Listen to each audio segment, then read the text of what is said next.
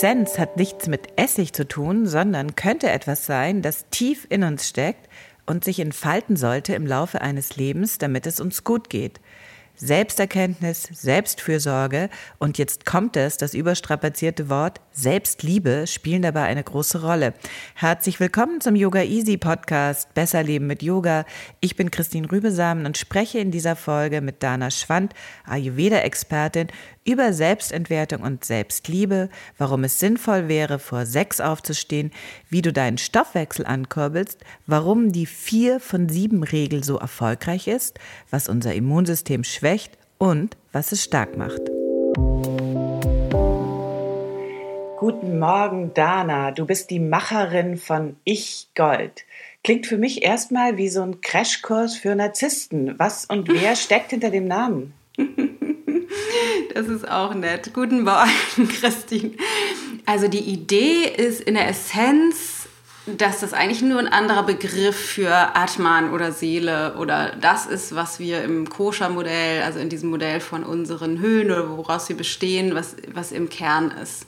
Das, was in unseren Körper eintritt, wenn wir unser Leben beginnen und wieder verschwindet, wenn wir unser Leben beenden. Und wie, wie, die Idee ist, dass es vor allen Dingen auch in der Kombination mit Selbstfürsorge oder diesem mittlerweile sehr abgedroschenen Begriff Selbstliebe was auf sich hat oder wie so eine, eine permanente Erinnerung ist, dass wir eben mehr sind als die Persönlichkeit, die wir manchmal glauben zu sein. Und das ist eben das Ich-Gold, was da drin steckt. Ah, also über Selbstliebe, das, da dreht sich mir natürlich auch der Magen um bei dem ja. Wort. Äh, grauenvoll, da kommen wir aber nochmal drauf, weil es ist tatsächlich, äh, der, der Begriff ist äh, viel wichtiger, als wir denken. Äh, bin ich denn bei dir auch richtig oder wäre ich bei euch auch richtig, wenn wir wenn ich, äh, sagen wir mal, eine Nebennierenschwäche hätte, wenn ich schlecht schlafen würde, wenn ich immer zu schwitze, könntest du mir da auch helfen? Ähm, ja und nein. also ich würde sicherlich sagen, ähm, ich bin keine, kein medizinischer Berater. Ich bin zwar äh, Heilpraktikerin, aber ich biete keine Beratung für explizite Leiden an, sondern was man bei uns bekommt, wenn es jetzt insbesondere um den Bereich Ayurveda geht, wir machen ja noch eine ganze Menge mehr auch, aber wenn es um den Bereich Ayurveda geht, dann lernt man bei uns die Basics im Alltag. Wie kann ich ein Leben führen, wirklich tägliches Leben führen, indem ich Gewohnheiten einfach, super einfach integriere, die eben bewirken, dass mein Körper tendenziell eher zurück ins Gleichgewicht findet oder äh, nicht aus dem Gleichgewicht kommt. Und wir gehen ja im Ayurveda davon aus, dass zum Beispiel ein funktionierender Stoffwechsel oder ein niedriges Stresslevel oder Achtsamkeit oder also diese ganzen Aspekte, die halt zu diesen täglichen Gewohnheiten gehören, dass die eben das bewirken, dass der Körper immer mehr ins Gleichgewicht kommt und die Selbstheilungskräfte aktiviert. Und das würde natürlich auch einen Einfluss auf äh, die Hormone oder die Nebenniere und so weiter haben. Ganz wichtig sind euch, äh, habe ich gelesen, Struktur und ich zitiere ein sinnvoller Rhythmus. Wie sieht denn ein sinnvoller Morgen bei dir aus? Also sinnvoller Rhythmus basiert darauf, ist ja auch geil, dass ich das irgendwo gesagt oder geschrieben habe. Das finde ich aber schlau gesagt. Sinnvoll bedeutet in, im Kern angedockt an den sinnvollen Rhythmus, den die Natur uns vorgibt, weil wir davon ausgehen, dass jede Zelle in unserem Körper den gleichen Gesetzen und den gleichen Rhythmen unterliegt wie die Zelle in einem Blatt, was draußen am Baum hängt. Und dass selbst wenn wir mit elektrischem Licht leben und in Häusern, die uns davon abhalten, draußen in der Witterung aus, dem ausgesetzt zu sein, funktionieren unsere Zellen eben auch noch so. Und dementsprechend ist es sinnvoll, die Rhythmen anzupassen. Und am Morgen, für, also ganz konkret, sieht es einfach so aus, dass es sinnvoll ist, ähm, dem Körper es zu erleichtern, aus der, aus der Trägheit und der Schwere der Nacht auf zustehen und das ist zum Beispiel aus ayurvedischer Sicht und Achtung, wir vertreten ein Prinzip des nicht komisch werdens unterwegs, mhm. aber ganz in einer idealen Welt, in der wir nicht leben, wäre es zum Beispiel sinnvoll, vor 6 Uhr aufzustehen, weil die Energie, die in der Natur wirkt vor 6 Uhr morgens, unserem Körper es erleichtert, aus den Federn zu kommen. Wenn wir nach 6 Uhr oder zwischen 6 und 8 Uhr eher aufstehen, wird es einfach aufgrund von der, von der Energie, die wirkt, schwerer für unseren Körper aufzustehen. Aber da ist doch die Lösung, äh, liegt doch auf der Hand. Dann schlafe ich eben einfach bis 10 und stehe erst dann auf. Ja, das geht natürlich auch. Dann funktionieren natürlich alle anderen Dinge, die auch noch sinnvoll sind zu tun, nur begrenzt, weil das ein Teil dessen ist zum Beispiel auch den Stoffwechsel anzuregen, weil der Stoffwechsel aus, Ayurveda, aus ayurvedischer Sicht die Grundlage für unsere Gesundheit ist. Das heißt, wenn ich jetzt Stoffwechselprobleme habe, die sich äußern können, denn ich kann nicht jedes, jeden Tag zur Toilette gehen oder ich habe Durchfall oder Verstopfung oder was auch immer in meinem Stoffwechsel im Ungleichgewicht ist, dann ist das die Grundlage, die, keine Ahnung, in ein paar Jahren mein Immunsystem schwächt, ein paar Jahre weiter mir, keine Ahnung, vielleicht Migräne macht und in 10, 20, 30, 40 Jahren wirklich zu ernsthaften Krankheiten führen kann. Deswegen wollen wir unseren Stoffwechsel ins Gleichgewicht bringen und für den ist es eben wichtig, dass wir zum Beispiel morgens mit einem Frühstück das Verdauungsfeuer anzünden und dann in der Mittagszeit, wenn die Sonne am höchsten steht, dem Körper das, das geben, was er braucht, an Nährstoffen und so weiter und so fort. Deswegen, ja, das kann man machen. Und man kann das natürlich auch sowieso mal machen. Ich stehe nicht jeden Tag immer vor 6 Uhr auf. Aber so an sich als, als Regel das zu haben, ist schon sinnvoll, weil dieser Rhythmus in der Natur halt einfach so ist. Kann, kann man leider nicht ändern. Also ein Feuerwerk an Begriffen. Stoffwechsel, Immunsystem, Verdauungsprobleme, äh, Rhythmus, sinnvoll. Äh, das heißt, ihr geht dann auch entsprechend, ich glaube, du machst das mit deinem Mann, ähm, wahrscheinlich früh ins Bett. Wie lustig sind eure Abende oder sind die eher nur sinnvoll oder kann man auch lustig sinnvoll sein? Also ich bin tatsächlich äh, am allerliebsten zwischen neun und zehn im Bett und gestern war ich um Viertel nach zwölf im Bett. also mein Mann ist jetzt Abgefahren. Was hast du denn gemacht? Bist du, bist du bist du, hast du, du hast doch vermutlich keinen Kabelanschluss oder sowas. Siehst Doch, wir haben alle möglichen, äh, also Kabelanschluss weiß ich gar nicht, ich bin nicht so der Technik, wir haben natürlich alles, was Netflix und Co. angeht. Aber ich hatte, also mein Mann ist tatsächlich gerade in Urlaub, der macht ein paar Tage Ayurveda-Kur und ich hatte Freunde zu Besuch und wir saßen einfach total nett zusammen. Und das ist ein Teil von meiner Auslegung zumindest der Ayurveda-Philosophie, dass der Lebensgenuss und die Lebensfreude ein super wichtiger Teil ist. Deswegen gelten diese in Anführungsstrichen Regeln oder ich sehe das eher als Empfehlungen oder so als, als Baseline für das, was ich so lebe, ähm, im Grunde nur für das, was einfach grundsätzlich passiert in meinem Leben, aber Ausnahmen sind immer gewünscht. Wir vertreten zum Beispiel in unseren Kursen die, die vier von sieben Regel. Also wir wollen halt vernünftige Gewohnheiten oder sinnvolle Gewohnheiten etablieren, aber für unseren Verstand ist eine Gewohnheit schon das, was öfter passiert, als dass es nicht passiert. Und wenn man das auf eine Woche runterbricht von sieben Tagen, bedeutet dass das vier Tage im Vergleich zu drei Tagen schon eine Gewohnheit werden. Das heißt, es reicht insbesondere für den Staat vollkommen auszusagen, was auch immer ich etablieren möchte. Ich mache das halt an vier Tagen die Woche und an drei Tagen nicht. Das äh, würden auch Quartalsäufer wahrscheinlich so unterschreiben. Aber ich, du hast schon jetzt ein bisschen angedeutet, jetzt ähm, äh, wird äh, kurz nochmal genereller, was da für ein Gesundheitsbegriff mitschwingt. Also wie definiert die ayurvedische Lehre Gesundheit deiner Meinung nach? Hm. Also Gesundheit ist nicht das, was in der westlichen Welt oft gesagt wird, die, das Nicht-Vorhandensein von Krankheit, sondern eher mh, mm, Gleichgewicht, Balance, solche Dinge? Ja, aber es ist expliziter, weil Gleichgewicht sich eben auf mein individuelles Gleichgewicht bezieht. Also mein Gleichgewicht und das, was mein System braucht, um Gleichgewicht herzustellen, ist was anderes als was, was du und dein System braucht. Deswegen geht es da um, um sozusagen mein individuelles, natürliches Gleichgewicht zu finden, aber eben auch dadurch das volle Potenzial, was in diesem Körper- und Körper-Geist-System steckt, auszupacken. Genau. In der Zeit, in der wir hier sind. Da sind wir jetzt schon bei dem nächsten oder wichtigen Ayurveda-Begriff, der vermutlich den meisten von euch zu Hause auch was sagt. Welches sind denn die drei Doshas? Das sind keine kleinen Teigröllchen, sondern das sind drei äh, Typen vielleicht. Äh, kannst du uns die mal kurz äh, unterscheiden und erklären? Mhm.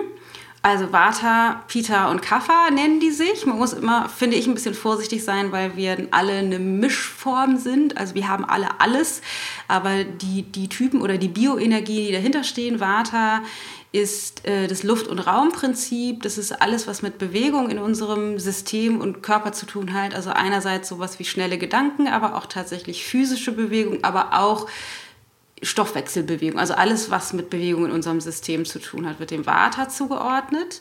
Dann gibt es das Pita, das ist Feuer und Wasser, das ist das Hitzeprinzip oder das Transformationsprinzip. Das heißt, alles, was von einem Zustand in einen anderen verwandelt wird, hat mit Pita was zu tun. Das heißt, Pita ist auch die Kraft des Verdauungsfeuers, also aus einem Apfel eine Körperzelle zu machen oder ein, äh, eine Energie, die uns zur Verfügung steht. Dafür ist Pita zuständig. Ähm, und Kapha ist Wasser und Erde und ähm, ist das Prinzip von Struktur und Stabilität, also die Materie, die unseren Körper ausmacht und die uns, äh, uns formt sozusagen. Klingt so, als könnte keins ohne die anderen beiden. Ja, das ist auch so. Mm, ja, kann natürlich einiges schieflaufen. Das wird mir jetzt schon klar bei der Dosierung jeweils. Äh, der Begriff Gleichgewicht äh, bringt uns ähm, äh, auch, wir sind ja hier ein Yoga-Podcast, zu dem Zusammenhang, in dem Ayurveda zu Yoga steht, außer dass beide sozusagen historisch zur selben Zeit entstanden sind. Was verbindet die beiden? Also, das sind beides Geschwisterwissenschaften und auch wenn das aus, aus wenn man sich Yoga-Zeitschriften anguckt oder das, was, was in der westlichen Welt oft unter Yoga verstanden wird, da ein bisschen konträr zuläuft, wird gesagt, dass Yoga die Wissenschaft des Geistes ist und Ayurveda die Wissenschaft des Körpers. also, dass es in der Essenz im Yoga ja eher darum geht, ähm, kommt darauf an, aus welcher Yoga-Tradition man kommt, die, die zurückzufinden in, in unserem Bewusstsein oder die Wellenbewegungen des Geistes zu beruhigen, wie jetzt Patanjali sagen würde. Mhm. Und es einfach einfacher ist, das zu tun in einem Körper, der nicht schmerzt. Deswegen ist es sinnvoll, wenn wir irgendwie lange still sitzen können und dazu wird geturnt. Jetzt mal mhm. ganz blöd gesagt, auch mhm. wenn es natürlich heute in der westlichen Welt und in dem, was wir unter Yoga verstehen, weiter darüber hinausgeht. Und im Yoga geht es darum, dass, äh, im Ayurveda geht es darum, dass der, der Körper und das das Körper-Geist-Seele-System, also dass wir wirklich als das, was uns ausmacht, vollständig auf physiologischer Ebene und mental und emotionaler Ebene im weltlichen Sinne auch ins Gleichgewicht kommen, sodass das, was wir im Yoga wollen, leichter möglich wird. Mhm. Kann jemand, der äh, äh, ayurvedisch lebt, äh, Waffenlieferant sein? Gibt es da einen Widerspruch? Also, ich bin ja ein großer Verfechter von dem Seinlassen von Dogmatismen. Deswegen kann man natürlich morgens sein äh, warmes Porridge essen und dafür sorgen, dass sein Stoffwechsel im Gleichgewicht ist und dann trotzdem Waffen ausliefern. Also das ist an sich möglich. Wenn man jetzt nach der nach, nach dem natürlichen Gleichgewicht strebt im Sinne des ganzheitlichen Ayurveda, dann müsste sich das theoretisch ausschließen. Aber da wir ja alle leider nicht, nur weil wir wählen, uns mit Ayurveda oder Yoga zu beschäftigen, von heute auf morgen erleuchtet sind, zumindest ist das meiner Erfahrung nach leider noch nicht so, ähm, gibt es natürlich ganz viele Anteile in uns, die nicht von heute auf morgen ausschließlich sinnvolle Dinge tun. Danke, genau so hätte ich das auch gesagt. Ich habe auch mal tatsächlich ähm, solche Typen kennengelernt in einem äh, Ashram in der Nähe von Delhi. Äh, jetzt aber wieder zu uns zurück, ganz, ganz, ganz tief in den Körper. Äh, und es hat aber auch was mit äh, Krieg vielleicht zu tun. Was macht ein gesundes Immunsystem aus und wie kann uns Ayurveda dabei helfen, unser Immunsystem, wir zittern alle im Moment darum, ja. äh, zu stärken? Also Ayurveda hat eine tatsächlich ziemlich andere Sicht als die Schulmedizin auf das Immunsystem. Und zwar, ähm, wenn der Körper aus ayurvedischer Sicht im Gleichgewicht ist, dann braucht es keine Krankheiten. Also es wird gesagt, wir, wir werden nicht krank, wenn wir im Gleichgewicht sind, wenn der Körper im Gleichgewicht ist. Und ähm, dass das Viren und Bakterien, jetzt gerade in Zeiten von Corona, die sind ja immer da. Also tatsächlich immer, 24-7 jeden Tag und nicht nur, wenn man jetzt mal auf klassische Erkältungsphasen, Herbst, Winter oder Frühling oder so guckt, die sind nicht nur dann da. Alle denken immer, es kommt irgendwie von außen geflogen und deswegen werde ich jetzt krank. Aus ayurvedischer Sicht ist es nicht so, sondern es liegt daran, in diesen Krankheitswellen, dass wir alle uns körperlich in eine Lage gebracht haben oder das aufgrund von Jahreszeitenwechseln zum Beispiel so ist, dass unsere Systeme empfindlicher werden oder in Ungleichgewichtszustände kommen, die bewirken, dass wir eben Erreger, die sonst auch da sind, eben nicht mehr abwehren können. Das heißt, es geht immer darum, ganz grundsätzlich unser System so zu stärken, dass das nicht passieren kann. Also so klassischerweise werden wir ja krank zum, ich sag mal im Dezember, ne, das, das, ist der Jahreszeitenwechsel, in, wo wir in die Vata-Jahresphase kommen. Und in dieser Jahreszeit ist es einfach für viele von uns relativ leicht krank zu werden, weil diese Vata-Energie, wenn wir nicht aufpassen und gegensteuern, unser System schwächt und dann nehmen wir halt den Virus mit, der da ist. Oder auch klassische Krankheitsphasen im, in, in, Richtung Frühling, weil wir über den Winter alle Dinge tun, die nicht funktional sind. Wir essen äh, Quatsch über Weihnachten und ganz viel Zucker und bewegen uns wenig und liegen viel auf dem Sofa rum gemütlich und essen Kekse. Und das bewirkt, dass unser Körper einfach immer mehr ins Ungleichgewicht gerät und dann kommen zusätzlich die Erreger und dann werden wir halt eben krank. Deswegen gibt es halt, also macht es aus ayurvedischer Sicht auch Sinn zum Beispiel, dass die, die Erkrankungszahlen von Corona runtergegangen sind, jetzt in, de, in der Phase, ähm, wo es wärmer geworden ist, weil das, die, unsere Körper einfach stabiler werden in dieser Jahreszeit. Und dann wollen wir nicht vergessen, dass jetzt alle auf einmal joggen und Yoga üben. Und das, genau. Was steckt denn, ähm, was steckt denn dahinter, hinter der Theorie, dass ähm, das Immunsystem in unterentwickelten Ländern besser ist, weil die Leute nicht so, äh, so irrsinnig hygienisch leben? Es, es kommt mir schwachsinnig vor, aber ähm, weißt du da was drüber? Ähm, also kann ich jetzt nur intuitiv beantworten. Also ich kann dir, ich, ich habe da jetzt kein Wissen drüber, aber intuitiv würde ich sagen, Menschen, die in unterentwickelten, unterentwickelteren äh, Bereichen leben, dass die dichter an, aufgrund von weniger Möglichkeiten an der Natur leben und das wiederum stärkt unser Immunsystem. Also wenn wir halt, keine Ahnung, irgendwo in der, im Favela leben und keinen, keinen Zugang haben auf elektrisches Licht, dann gehen wir halt irgendwann schlafen, wenn es dunkel ist, sage ich jetzt mal, und stehen halt auf, wenn es wieder hell ist. Das alleine bewirkt definitiv ganz, ganz, ganz konkret eine Stärkung des Immunsystems zum Beispiel. Oder was halt auch ein Teil, das auch wirklich nur intuitiv sein könnte, ist das Überernährung, was wir tatsächlich betreiben oft. Ne, wir sind oft nährstoffmäßig unterernährt und mengenmäßig überernährt. Ähm, dass das auch unser Immunsystem stark schwächt. Das mhm. heißt, eine latente oder eine leichte Unterernährung, was die Menge angeht, immer unser System eher stärkt. Also sagen wir mal so eine schöne Außenposition äh, an der frischen Luft in einem luftigen Zelt in einer ähm, nicht zu dicht besiedelten Favela wäre ideal.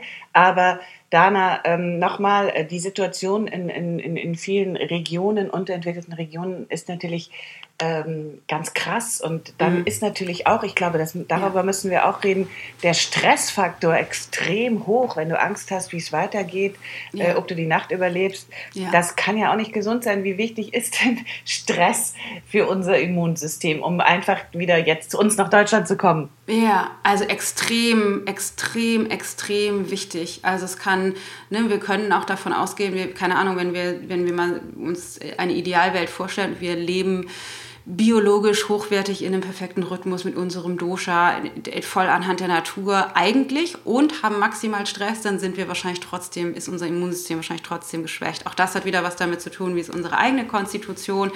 Aber was halt total spannend ist, wie ich finde, ist, dass es relativ, also auf der Inhaltsebene ich sag mal, relativ egal ist, ob ich da, darum bangen muss, morgen wieder aufzuwachen, weil ich in einem Favela wohne, oder ob ich Angst habe, meine Abgabe bei einem Arbeit, für meinen Chef mhm. nicht zu kriegen.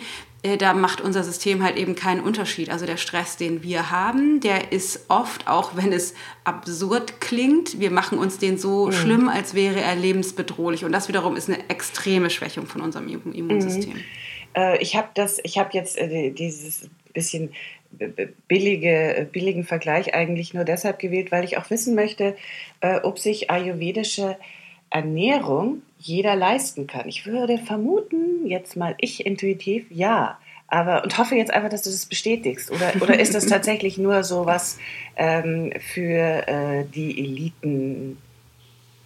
Nee, auf gar keinen Fall. Es ist ja, das, also es wird in, in Indien oder in, den, in dem Kontext da drüben auch sowas wie die Medizin des Volkes genannt. Und ja, wenn man da jetzt in die Tiefe geht, wenn man jetzt irgendwie eine Panchakarma-Kur machen möchte oder wenn man irgendwie zum Ayurveda-Mediziner geht und da irgendwie 25 Kräuter verschrieben geht, kriegt, das ist natürlich teuer und das kann sich nicht jeder leisten. Aber ganz grundsätzlich die ayurvedische Lebensweise, die die Basis und das Fundament ist von dem, was eben uns ins Gleichgewicht bringt, das kann sich jeder leisten, weil es am, am einfachsten, ähm, wenn wir das zu uns nehmen, was von der Natur produziert wird, wo wir sind. Also der Apfel, wenn wir den vom Baum pflücken, ist hochgradig ayurvedisch oder wenn wir die Petersilie aus dem, aus dem Garten oder keine Ahnung, den Bärlauch am Waldesrand pflücken, das ist halt hochgradig ayurvedisch. Ähm, und früh schlafen zu gehen und früh aufzustehen und sich regelmäßig zu bewegen und eine Achtsamkeitspraxis zu etablieren, das ist halt alles kostenfrei. Das ist also keine Ausrede, dass man sagt, Ayurveda ist teuer, jeder kann es machen. Äh, wie ist es, wie ist es im, im sozialen Leben? Äh, wie esse ich ayurvedisch, wenn mich meine Freunde zum Pizzaabend einladen? Ich gehe zum Pizzaabend, genieße die Pizza und habe eine geile Zeit. Ganz einfach. Ich kann davon ausgehen, dass ich wahrscheinlich nicht so tief und erholsam schlafe wie sonst und ich werde mich wahrscheinlich am Morgen nicht so fit fühlen wie in den, in den, an den Tagen, wo ich früher ins Bett gehe und leicht zu Abend esse. Aber es ist ja egal, wenn ich das mal mache, ist es überhaupt gar kein Problem. Das kann unser, unser Körper total gut ab. Ich würde da tatsächlich einfach hingehen und das machen. Du bist ja echt eine ganz schöne Rebellin. Äh, würdest du, würdest du, ähm, habe ich das jetzt richtig verstanden, dass Ayurveda dann praktisch identisch ist mit, es kann natürlich mehr, aber identisch ist mit Stoffwechselprogramm, also Verbesserung des Stoffwechsels? Das ist ein großer Teil davon. Das ist nicht alles, also es ist nicht das, das Einzige, aber es ist ein riesengroßer Teil davon, weil das die Keimzelle unseres physiologischen Gleichgewichts ist. Also der Stoffwechsel bewirkt bin ich gesund oder nicht, bis an mein Lebensende oder nicht. Was sagt denn jetzt mal weg von der Verdauung, was sagt denn die ayurvedische Lehre über unsere Psyche und unser Mindset? Äh, nur wenn ich äh, äh, kein Problem habe mit meiner Verdauung, bin ich ja noch nicht glücklich, oder doch? Ja, genau, nee, auf jeden Fall natürlich nicht. Aber auch da wirken diese drei verschiedenen Bioenergien, also ob wir jetzt zum Beispiel tendenziell eher träge sind und zu depressiven Gefühlen neigen und uns am liebsten auch vom Sofa nicht wegbewegen oder ob wir ganz schnell überfordert sind und uns in unseren Gefühlen verwirren oder ob wir schnell Wutausbrüche haben oder zu Pedanterie neigen, auch das wird eben diesen Bioenergien zugeordnet, beziehungsweise kann man da gut erkennen.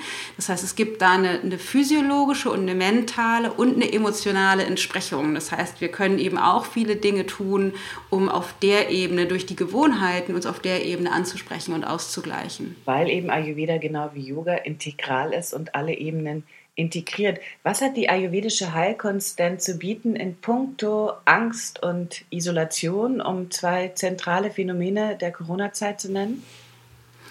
Also der Schlüssel aus Ayurveda und ich würde sagen Yoga-Sicht. Für mich ist es immer ein bisschen schwer, das messerscharf zu trennen, mhm. weil ich ursprünglich aus der, also ja eigentlich aus dem Yoga komme und Ayurveda sich dazu gemogelt hat, ähm, ist die Illusion aufzugeben, dass es Sicherheit gibt. Also weil die Sicherheit, die wir glauben verloren zu haben, die gab es auch vor Corona nicht. Es wird nur sichtbarer jetzt aktuell, dass es die tatsächlich nicht gibt. Und die einzige in Anführungsstrichen Sicherheit, zumindest die emotionale Sicherheit und eine emotionale Verbundenheit, die kann eben nur entstehen, wenn wir trainieren, genau das in uns selbst zu finden, weil eine, Emo also eine emotionale Verbundenheit zu anderen Menschen, auch wenn wir physiologisch in Isolation sind, ist immer möglich, weil diese Verbundenheit nichts mit dem physischen Beieinandersein zu tun haben muss, auch wenn es natürlich oft das hat, aber wir können uns auch und vielleicht manche sogar leichter oder auf jeden Fall auch emotional verbunden fühlen. Allerdings ist die Voraussetzung für diese Fähigkeit, dass wir uns, und dann wären wir wieder bei dem furchtbaren Wort, mit dem wir angefangen genau. haben, Selbstliebe, ähm, wir, wir eben diese emotionale Verbundenheit nur spüren können, so sehr wir bereit sind, eben auch nach innen zu schauen und es da zu finden. Ach, da habe ich überhaupt keine Frage mehr. Du hast alles beantwortet. Aber sag mal jetzt äh, zu deinem Weg. Also, wann hast du denn gemerkt, dass du deinen Körper scharf oder vielleicht zu scharf beurteilst und dass dir da vielleicht eine kleine Portion von dieser äh, Selbstliebe fehlt? Also mir wurde das tatsächlich in, also in diesem Ausmaße klar, was es braucht, als ich mich intensiver mit Ayurveda beschäftigt habe und festgestellt habe, dass es mir wahnsinnig schwer fällt, diese Gewohnheiten zu verändern. Und dann gemerkt habe, dass es insbesondere deshalb schwer war, das zu verändern, weil ich so negativ über mich selber gedacht habe und ich das eben nicht für mich gemacht habe, sondern tendenziell eher, man könnte fast sagen, gegen mich. Also um irgendetwas zu optimieren, um den knackigeren Hintern zu kriegen, um irgendwie abzunehmen, um besser auszusehen und um das, was mir eben nicht gefällt, wegzuoptimieren. Und da bin ich mit meinen Gewohnheiten ganz konkret einfach an eine Grenze gestoßen, dass ich da nicht weitergekommen bin und es ist erst wirklich besser geworden und mir leichter gefallen, als ich angefangen habe, das zu transformieren und mit mir selber liebevoller umgegangen bin. Dann war das viel leichter für mich zu sagen, okay, ich, ich ähm, möchte jetzt früher ins Bett gehen und nicht, weil es wäre richtiger oder sinnvoller oder irgendjemand hat gesagt, man muss früher ins Bett gehen, sondern einfach sowas wie, komm, komm Dana, wir gehen jetzt mal ins Bett, weil dann geht es uns besser gemeinsam, wenn wir morgen früh aufstehen. Wenn du als 14-Jährige in den Spiegel geschaut hast, wen hast du da gesehen? Mm, ich würde sagen, ich habe ein, ein, ein Mädchen gesehen, was weit entfernt war, davon meinen Ansprüchen gerecht zu werden. Irgendwie, ich war immer, immer gerade auch schon in den jungen Jahren wahnsinnig unzufrieden mit meinem Körper und fand mich irgendwie zu dick und unattraktiv und unsexy und war da sehr, sehr, sehr unglücklich drüber. Es war wahnsinnig schambesetzt. Und gleichzeitig gab es aber keine Sprache dafür. Also ich habe da mit niemandem drüber, drüber gesprochen oder auch drüber reden können, weil ich das gar nicht, also das, mein, ich war in meinem Bewusstsein nicht wach genug darüber, dass es sinnvoll wäre, das zu tun.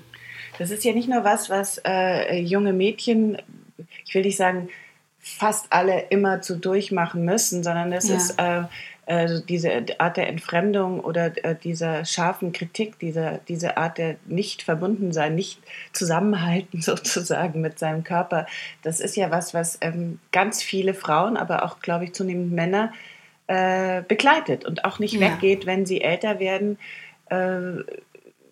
Siehst du da, siehst du das bei den Leuten, die sich bei euch melden, dass das ein Motiv ist, weshalb die zu euch kommen? Ja, das ist ein unglaublich großer Teil. Also die, also den meisten, die kommen, ist noch nicht mal das Ausmaß der Selbstentwertung bewusst. Und das ist halt das, was wir dann als, als allererstes Mal sichtbar machen, irgendwie wirklich festzustellen, Wahnsinn, wie spreche ich eigentlich mit mir, wenn ich irgendwie vor dem Spiegel stehe, denke ich, auch cooles Kleid und guten Morgen, Dana, das ist schön, dass du mhm. wieder da bist. Oder denke ich, oh scheiße, irgendwie dieser Bauch quetscht über den Hosenbund rüber oder ist schon wieder mehr Falten geworden oder was auch immer. Ähm, dass, dass das das ist tatsächlich unglaublich, wie negativ wir über uns denken. Ja, da braucht es eine ganze Menge Heilung. Ähm, sich Gold zu fühlen, würde dann bedeuten, sich selbst auf so eine Tribüne zu stellen oder einfach zu sagen, hey, ähm, du bist toll, so wie du bist, weil das stimmt ja auch nicht immer. Nee, um Gottes Willen, nee, ich bin ein großer Verfechter davon, dass das eben nicht funktioniert. Also alles, was ich, ich würde das mal bei platt Schönreden nennen, das funktioniert mhm. überhaupt nicht. Meiner Meinung nach ist ganz grundsätzlich der Weg der persönlichen Weiterentwicklung tatsächlich eher ganz anders, sondern es geht darum, eben die Steine, die, uns, die wir uns irgendwann mal in den Weg gelegt haben, anzugucken und aus dem Weg zu räumen, um dahin zu kommen, wo wir hinwollen und im Sinne des des, der Selbstentwertung oder des Körperbewusstseins oder der Körper Liebe, wenn man das irgendwie so nennen will, da braucht es eben wirklich erstmal das Hingucken, was denke ich eigentlich wirklich über mich? Und vielleicht sogar auch, wo kommt das eigentlich her? Und was ist für ein Schmerz gespeichert bezogen auf diese Selbstentwertung? Und womit hat es auch noch was zu tun? Und das dann einfach tatsächlich langsam anfangen zu heilen, im Sinne von so, ja, ich mag, keine Ahnung, meine Oberschenkel nicht, ich mag meinen Bauch nicht, ich mag mich eigentlich gar nicht ansehen. Und das ist erstmal okay, weil das sowieso der Zustand ist, der es ist. Und das dann einfach erstmal zuzulassen. In der Regel braucht es wahrscheinlich ein paar Tränen, die da fließen, ein bisschen Bewusstsein darüber, um dann die Schönheit, die dahinter liegt, zu erkennen. Ich werde bis an mein Lebensende wahrscheinlich kein großer Fan von meinen Oberschenkeln sein und doch kann ich sie lieben, weil sie ein, ein Teil meines Körpers sind, auch wenn es nicht meinem Ideal entspricht. Und das, das geht, darum geht es meiner Meinung nach ganz grundsätzlich, ob das jetzt auf der wirklich physiologischen Ebene ist, gefallen mir, keine Ahnung, meine Füße, meine Knie, meine Ohren oder aber eben auch auf einer tiefer gehenden Persönlichkeitsebene, weil wir entwerten uns ja auch für Fähigkeiten oder Unfähigkeiten mhm. oder Schwächen, die wir haben, da einfach hinzugucken, wo kommt das her und wirklich eine Heilungsarbeit zu leisten und nicht einfach zu sagen, okay, ich sag mir jetzt einfach, du bist toll, Dana, und ich gucke immer in den Spiegel und denke, ja, du, du, bist, du bist super, weil das stimmt nicht. Das wäre sowas wie Sahne auf Scheiße draufpacken. Es braucht halt leider diesen Transformationsprozess oder den Heilungsprozess, der meiner, meiner Erfahrung nach auch wirklich meistens schmerzhaft ist, weil wir uns das erstmal angucken müssen. Nur ich finde eben, es gibt keine Alternative, weil die Alternative wäre, das nicht zu tun. Und wenn wir es nicht tun, sind wir dazu verdammt, diese Systeme, die uns wie auf Autopilot laufen lassen, weiterzufahren. Und das nimmt uns unsere Lebendigkeit, sodass wir dann am Ende unserer Tage da sitzen, zurückgucken und denken, tja Mist, hätte ich mal mehr Zeit mit meinen Lieben in Verbundenheit verbracht, anstelle von mir darüber Gedanken zu machen, dass mir meine Oberschenkel nicht gefallen. Kann man dann auch zu viel Zeit mit sich selber verbringen? Ich glaube, dass ähm, ich irre mich wahrscheinlich, aber möglicherweise war es Kafka, der gesagt hat, äh, ähm, das Wurzel jeder Geisteskrankheit ist, äh, sich zu viel, äh, zu viel über sich selbst nachzudenken. Ich glaube, das lässt sich auf der Inhaltsebene nicht bewerten, weil es nicht um die Menge der Zeit geht, sondern es geht um die dahinterliegende Absicht aus der oder die Haltung, aus der heraus ich das tue. Und da braucht es wahrscheinlich Phasen in unserem Leben, in denen es viel Zeit bedarf, um eben bestimmte Dinge zu tun. Aber es gibt ja einen Unterschied, ob ich um in meinem Ego seiend, in Gedanken um mich selbst herumkreise und mich als Bauchnabel dieser Welt wahrnehme oder ob ich mich einfach gedanklich, emotional viel mit mir selbst beschäftige, aus einer Haltung heraus von ich will heilen, ich möchte, mich, möchte lernen, mich um mich selber zu kümmern, ich brauche brauche eine Form von Hingabe an mich selbst. Ich brauche vielleicht auch oder muss vielleicht auch die Fähigkeit trainieren, mal Grenzen zu setzen nach außen, damit ich wieder herausfinde, wer bin ich eigentlich, unabhängig von den Rollen, die ich vielleicht mal angenommen habe. Deswegen finde ich solche pauschalen Aussagen schwierig, weil die mhm. suggerieren, dass es eine, ein, ein richtiges Maß gibt. Und das ist eben glaube ich, nicht der Fall, sondern es kommt immer auf die Haltung heraus an, auf die, aus der heraus wir das tun. Also, dann habe ich nur noch eine letzte Frage. Warum ist es so toll, sich abends mit warmem Öl einzureiben, so apfelstrudelartig? Warum fühlt sich das so gut an? ähm, das ist, das ist auf, auf energetische und, und auch auf nervlicher Ebene so, dass unser System dadurch runterkommt. Also energetisch bedeutet, dass es unsere Energie schwerer wird und von oben nach unten sinkt. Und diese Schwere ist sowas, was man ja auch irgendwie im Volksmund Bettschwere nennt. Das ist einfach vorgesehen in der Natur. Wie die Blüten sich zuklappen draußen, um über die Nacht zu kommen, ist das eben ein Ritual, was uns ermöglicht, ermöglicht auch zur Ruhe zu kommen auf energetischer Ebene und auf nervlicher Ebene bedeutet das eben auch, dass unser System runterfährt und wir weniger in diesen Gedankenkreisen, in diesem sehr wachen kognitiven Zustand, in dem wir tagsüber schnell oder gerne mal sind, dass wir da rausfinden und eher in eine, in eine Ruhe und in eine Muße finden. Ich könnte mich jetzt ehrlich gesagt schon hinlegen. Mhm. Also alles, äh, alles ist Gold, alle sind Gold. Ähm, nähern statt ernähren, ihr habt es gehört. Ähm, Dana, äh, vielen, vielen Dank und ähm, ich, ich habe einiges dazugelernt und ähm, versuche das jetzt auch mal mit ins früh ins Bett gehen zwischen neun und zehn. Vielleicht. Und du heute aber auch, nachdem du gestern so über die Stränge ja. geschlagen hast. Ja? Auf jeden Fall. Vielen Dank, Christine, für die tollen Fragen. Dankeschön. Wenn ihr jetzt voller Tatendrang seid, übt unser 14-tägiges Programm Alles neu mit Yoga oder das Video Yoga als Immunbooster mit Anna Rech oder mit mir Yoga bei innerer Unruhe. Geht zu Yoga Easy, dem größten Yoga-Portal Europas mit über 1000 Videos und testet uns zwei Wochen gratis auf yogaeasy.de slash podcastgutschein. Ich freue mich über deinen Kommentar zu dieser Folge, auch über jede Art von Feedback, um unseren Podcast noch besser zu machen. Und damit sich das für dich auch lohnt, bekommst du von uns einen Gratis-Monat Online-Yoga geschenkt, wenn du bei iTunes eine Rezension hinterlässt und uns dann eine E-Mail schickst mit einem Screenshot deiner Rezension und zwar an support at yogaeasy.de. Vergiss nicht, den Podcast zu abonnieren bei Stitcher, Soundcloud, iTunes oder Spotify. Bye bye.